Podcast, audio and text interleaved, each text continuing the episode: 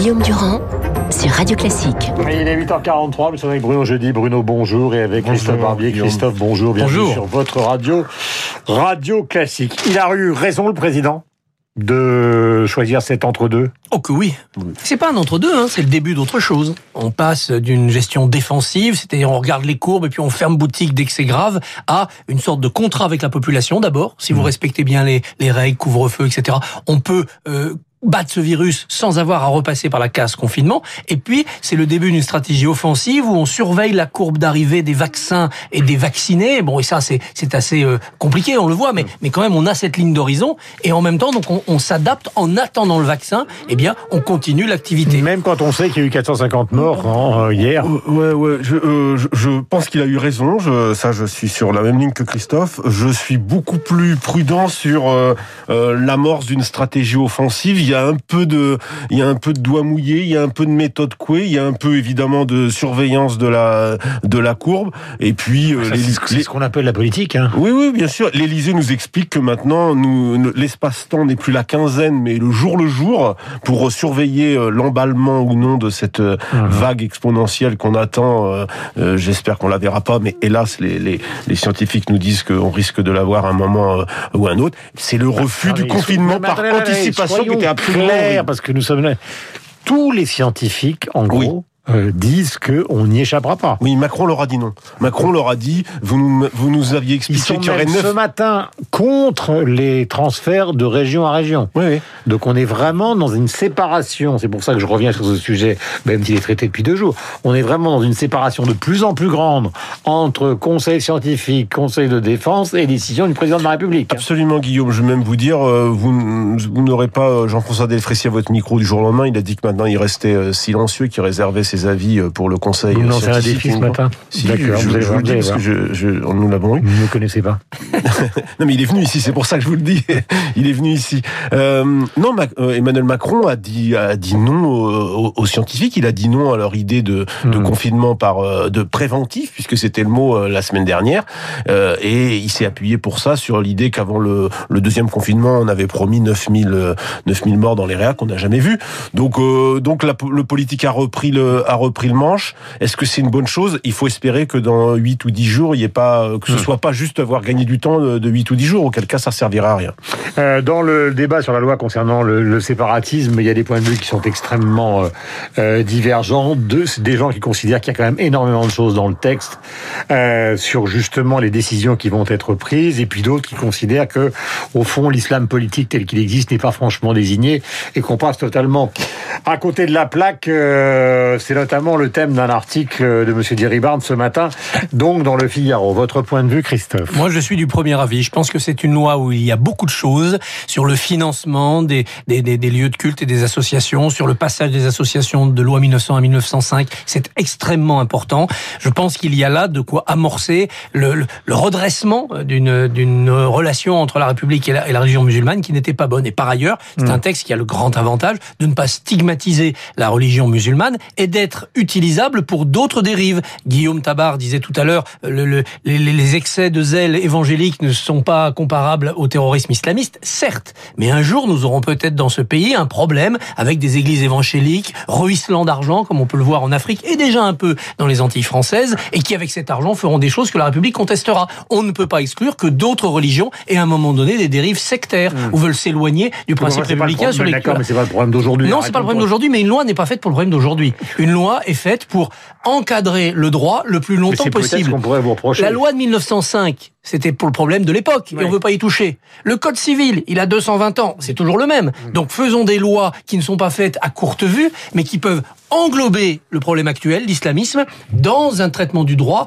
euh, plus large. Et moi, je trouve très bien que personne aujourd'hui ne puisse dire c'est une loi anti-musulman. C'est pas une loi anti-musulman, c'est une loi de renforcement des principes républicains face à des dérives de religion incarnées aujourd'hui par l'islamisme politique, mais demain peut-être par d'autres. Ouais, Jeudi. Oui, oui, oui, oui. Bruno. oui. Alors, Bruno un- fait la moue. non, non, un, toute, euh, toute avancée sur ce terrain-là est bonne à prendre. Ça, c'est le premier point. Et donc, moi, je, je salue plutôt euh, les efforts de Gérald Darmanin qui, euh, en la matière, sont plutôt euh, Et sincères. qui publie un livre demain. Absolument, que j'ai lu, qui est très intéressant. C'est une espèce de précis euh, sur la laïcité qui est, qui est assez intéressant, qui est plutôt bien fichu. C'est un petit livre. Euh, donc euh, ça, c'est plutôt à saluer et bon à prendre. Je pense que euh, à ne pas vouloir désigner l'ennemi, on finit aussi par euh, un peu mouiller tout le monde. En l'occurrence, euh, l'islamisme n'est pas l'islam euh, et, et, et- on aurait gagné en clarté à mieux le désigner. C'est vrai qu'il y a des obstacles juridiques. C'est vrai que c'est pas simple euh, à écrire et qu'Emmanuel Ma- Macron et Gérald Darmanin naviguent entre deux eaux. On est, et Objectivement, c'est une loi qui consacre le en même temps, euh, le en même temps à la, à- en la matière. C'est très difficile, mais ça manque un petit peu. Ou alors, il aurait fallu euh, à côté euh, essayer de, de, de, de couvrir les, les, les autres points. Dernier, dernière chose très importante, on l'oublie. Il y a ce texte, et puis à côté, il y a eu la charte Eh oui. de l'islam français, et ça, c'est vraiment quelque chose de très important euh, et, et, et qui, à mon avis, est vraiment une brique qui arrive après le- la création du CFCM en 2003. Exactement. Et il ne serait pas possible d'avancer du côté de la charte et du conseil des imams, c'est-à-dire quelque chose d'assez d'assez ferme, si à côté la loi ne, par- ne parlait que des musulmans. L'ennemi, il est désigné dans tous les commentaires, dans toutes les prises de parole. L'ennemi aujourd'hui, c'est l'islamisme politique. Il n'y en a pas d'autres dans la Oui, sphère ça veut dire, religieuse. Christophe, que c'est le droit qui compte. Mais euh, justement, le et que- droit, et le que- droit ne désigne pas une Et religion. que cet ennemi sait jouer avec notre droit. Oui, mais si, si, vous, si vous faites une loi anti-musulman, vous précipitez des millions de musulmans dans les bras des islamistes. Je, je sais. Et donc je pense que cette loi est habile parce qu'elle n'est pas mais moi, je brutale pense, et qu'à côté, mais moi, je la pense main à de tous ces fer dans le qui se trouvent désignés et qui ne doivent et qui ne et qui eux-mêmes en ont marre de ces islamistes Et- qui les eh mettent ben, dans on va une les aider. très On va les aider par cette loi et par la charte. La main de fer, c'est la charte et le conseil des imams. Le gant de velours, c'est cette loi qui ne désigne aucune religion, mais toutes les religions C'est pour ça que moi je suis plutôt très optimiste avec cette charte. Voilà. Oui, mais vous savez que c'est aussi un problème. euh, Alors, il y a les principes et puis il y a aussi le détail. Tout à l'heure, je le, je le disais, hein, le Maroc est propriétaire de la mosquée d'Evry, il est propriétaire de la mosquée de Saint-Étienne. Il a participé, ou il va participer euh, à un projet donc pour la mosquée d'Angers. Ça concerne aussi Strasbourg, etc., etc. Donc ça devient quand même extrêmement compliqué. Ce qui ne veut pas dire que le Maroc a des intentions, qu'il faut des intentions d'islamisme politique. Mais enfin, arriver d'installer un, un- un- comment on peut dire une, religion musulmane de France dans les intérêts qui sont déjà installés en France dans ce domaine, c'est extrêmement compliqué. Je vais faire quelque chose de formidable. Écoutez bien.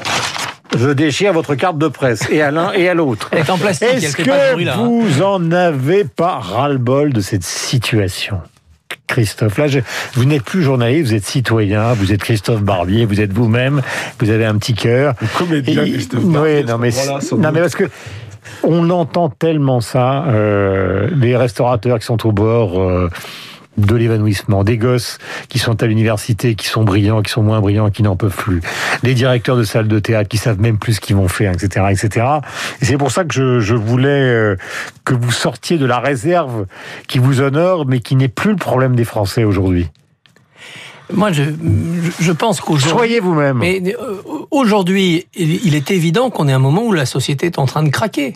Est en train de craquer parce qu'elle se rend compte que ce n'était pas une épidémie à gérer en trois mois, mais peut-être quelque chose qui va être permanent. C'est-à-dire qu'on aura chaque automne l'arrivée d'un coronavirus euh, Hmm. de forme plus ou moins agressive, de virulence plus ou moins dangereuse. Et donc, Oui, l'expression vivre avec le virus, non, l'expression vivre Moi, avec le virus vous, est d'autant plus proche et d'autant plus vrai que derrière vivre avec le virus, il y a mourir avec le virus. Hmm. On meurt, vous disiez, il y a 450 morts par jour. Ben oui, il y en a 1800 tous les jours. Hmm. Euh, quand il n'y a pas d'épidémie, morts par jour, on n'en parle pas. Et donc, il faudra s'habituer à ce qui est tous les jours dans, non pas l'indifférence, mais le fatalisme qui convient à la vie humaine, euh, ces morts-là. Moi, j'en ai pas assez. Hmm. Et vous vous euh, souvenez, J'en ai pas exemple- assez de me discipliner. Je trouve que respecter les autres en mettant en main un masque pour pas partager ces virus, ou se passer du gel sur les mains avant de serrer la main de quelqu'un ou de Donc vous n'êtes pas du tout table, sur la ligne de. BHL au départ de cette affaire qui parlait du virus qui rend fou, de Comte-Scombile qui rappelait que Montaigne, euh, qui était maire de Bordeaux, pas pour la première fois mais pour la deuxième fois, bah, allait se confiner à la campagne, ou même pendant la commune, par exemple, quand il y a eu euh, l'épidémie du choléra, l'essentiel des peintres impressionnistes qui allaient vivre à Argenteuil, à Gennevilliers pour échapper à l'épidémie et qui finalement Ceux qui pouvaient, à vivre. ceux qui pouvaient partaient. Londres a été déserté en 1665 par tous ces Mm. notables qui sont revenus après. Pas de chance, il y a eu un incendie. Mais c'est comme ça depuis depuis toujours. Mais c'est normal. Le virus ne rend pas fou. Le virus rend poltron. Iran lâche. Bah, ayons un peu de courage. On a du courage tous les jours quand on traverse la rue, on a du courage quand on affronte la vie. Et bien maintenant, on affronte la vie avec un coronavirus dedans. Oui, on peut en mourir. Et alors? Et alors? Voilà. Il faut tout faire pour se protéger et protéger les autres, mais il faut vivre. Montaigne, il se confinait peut-être, mais il écrivait « Philosopher, c'est apprendre à mourir ». Bah, relisons-le. Je viens de déchirer la carte de presse de Bruno jeudi, c'est une de mes... Ça me fait tellement plaisir. Oh là là là là là. Bruno, sincèrement. Et les sociétés redeviennent, Non, parce qu'il faut quand même... redeviennent humaines. Non, mais je, je parle de la du rôle social. Vous êtes à Paris Match, donc magazine grand public, BFM TV, vous commentez l'actualité, les gens euh, vous voient et Christophe aussi, donc euh, vous avez une responsabilité. Mais Ouais. il y a un moment, il faut sortir de cette responsabilité pour dire au fond ce qu'on est, quoi, parce qu'il y a un moment... Si on n'a pas cette honnêteté-là, le lien pédagogique que vous avez avec les gens s'estompe. Si on Ouais. ne fait que jouer un rôle de journaleux pour dire euh, les choses telles qu'elles sont, on pas- finit par ne plus exister. On joue pas un rôle, mais on s'interroge quand même. Moi, la semaine dernière, euh, ce week-end, j'étais furieux. J'étais furieux après moi. J'étais furieux après la semaine, euh, la semaine écoulée. Avec cette semaine, on s'est fait embarquer sur un confinement imminent, sur un, un confinement possible, sur un confinement très serré. Nous a dit euh, mercredi Gabriel Attal, qui le tenait lui-même du secrétaire général ou de je sais pas qui à l'Élysée. On s'est laissé embarquer.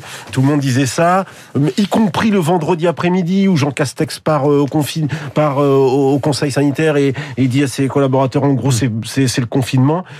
Puis finalement, euh, peut-être par manque de prudence aussi, parce que je ne sais pas à quoi joue parfois euh, le pouvoir, euh, espèce de et, et- et on embarque les gens et on crée une semaine anxiogène. Et vraiment, ils n'ont pas besoin de ça. Et après, on s'interroge tout le week-end, on se dit, mais mon Dieu, comment on peut se, on peut se retrouver dans une situation euh, pareille où finalement ça se termine par un couvre-feu avec des magasins fermés. Là, le journaliste se dit euh, euh, entre euh, une espèce de d'effet de meute, une espèce de euh, de de, de, de confinement irréversible et le fait que euh, on vive dans une société euh, euh, anxiogène où nous autres sur chaîne info on peut créer aussi des difficultés pour les gens. Donc c'est compliqué. Et ce week-end finalement j'ai me suis dit ce, ce, moment est fou. Je déchire ma propre carte de presse, 45 713, pour vous dire que, à titre personnel, je ne comprends toujours pas comment on n'a pas essayé, pour ce qui concerne le monde de la culture, puisque c'est quand même des spécificités françaises, je ne comprends pas pourquoi on n'a pas essayé, à titre expérimental, salle de concert, salle de théâtre, etc. musée surtout Guillaume Musée. Le- le- le- hier Mais l'Italie a ouvert le musée pas, au voilà, Vatican je ne comprends pas pourquoi on n'a pas, ne serait-ce qu'essayé. Eh ben, Ne serait-ce qu'essayé. Donnons une échéance. On va avoir bientôt 5 millions de vaccinés, sans doute vers le courant mars. Eh bien, à ces 5 millions-là, donnons la possibilité de retourner dans les lieux de culture. Que le gouvernement dise, toute personne ayant été vaccinée deux doses, quel que soit son âge, n'étant plus dangereuse pour elle-même et donc pour le pour le, le- le- le- l'encorgement des hôpitaux, eh bien cette personne-là pourra vivre normalement et rouvront pour ces Avec gens-là restaurants et, lieux culturels. Mais je Avec pas l'impression. Christophe et Bruno, Ouais, que l'un des problèmes déjà. majeurs aussi de cette affaire-là, c'est que vous avez deux phénomènes qui sont en train de, de, de se conjuguer, si je puis dire. C'est ce drame et en même temps cette vague qui n'a pas de rapport, mais qui est celle du politiquement correct, qui tout d'un coup font que il y a comme une sorte de tampon entre le politiquement correct et le coronavirus. Mais le ça un coronavirus vous oblige à avoir une position morale sur la vie, et le politiquement correct qui était parti avant le coronavirus rejoint le coronavirus, ce qui fait que c'est l'aseptisation totale, comme maintenant. Mais, mais ce qui a fait qu'on a réagi de manière très très couarde face au coronavirus, c'est un humanisme profond qui fait que maintenant la vie humaine est sacrée, ça c'est bien, et un politiquement correct qui fait que dès qu'on proposait une solution alternative, le confinement des personnes à risque, des règles moins moins serrées, euh, les réouvertures des lieux de culture, parce que c'est plus essentiel la culture que la vie. Dès qu'on disait cela, on était mais cartonné au nom du politiquement correct. Donc le politiquement correct est venu euh, renforcer et fausser complètement un humanisme qui lui était était de bonne aloi. Non, mais il n'y a surtout aucune créativité euh, chez, chez, les ou fonctionnaires ou les politiques. Et de faire des essais, ça, c'est vraiment quelque chose qui paraît impossible. Alors que moi, je, je m'étonne qu'on n'essaie pas d'ouvrir des musées où là, on peut tout contrôler. Parce qu'ils ont- les ils ont peur. euh, le, tout. Et Et, celui et on qui n'essaie va- même pas. Le fonctionnaire qui va dire allez on rouvre tel musée, Ah, vous avez s'il y a trois malades, une ministre de la mais oui, culture, mais vous avez tout une le ministre de la monde- culture qui a été applaudie quand elle est arrivée. mais tout le monde se Bon. protège, tout le monde a peur du risque. Ah vous, vous avez pris cette décision, regardez, il y a des malades et il y a Mais des c'est morts. quoi C'est le Tribunal, risque- c'est le risque tribunal. pénal. Bien sûr, bien sûr, il n'y a pas un fonctionnaire dans ce pays, mais aussi un responsable politique, qui, quand il doit prendre une décision, ne se dit qu'est-ce qu'on va pouvoir me reprocher? Je ne veux pas que ça soit de ma faute si ça tourne mal. Je ne veux pas que ça soit de ma faute. Donc ça donne des procédures interminables et un risque minimal. Et donc on ne bouge pas. Si les gens acceptaient de prendre des risques, de dire voilà, ça sera peut-être de ma faute, mais je vais tenter, je vais expérimenter, on serait un pays un peu plus allant. Il est 8h58. Merci à tous les deux, Bruno Jeudi et évidemment euh, Christophe Barbier. Je n'ai pas, quand je dis évidemment, c'est que je n'ai évidemment pas touché à vos cartes de presse. 8h58. 64, 619, la garde. 69, 150.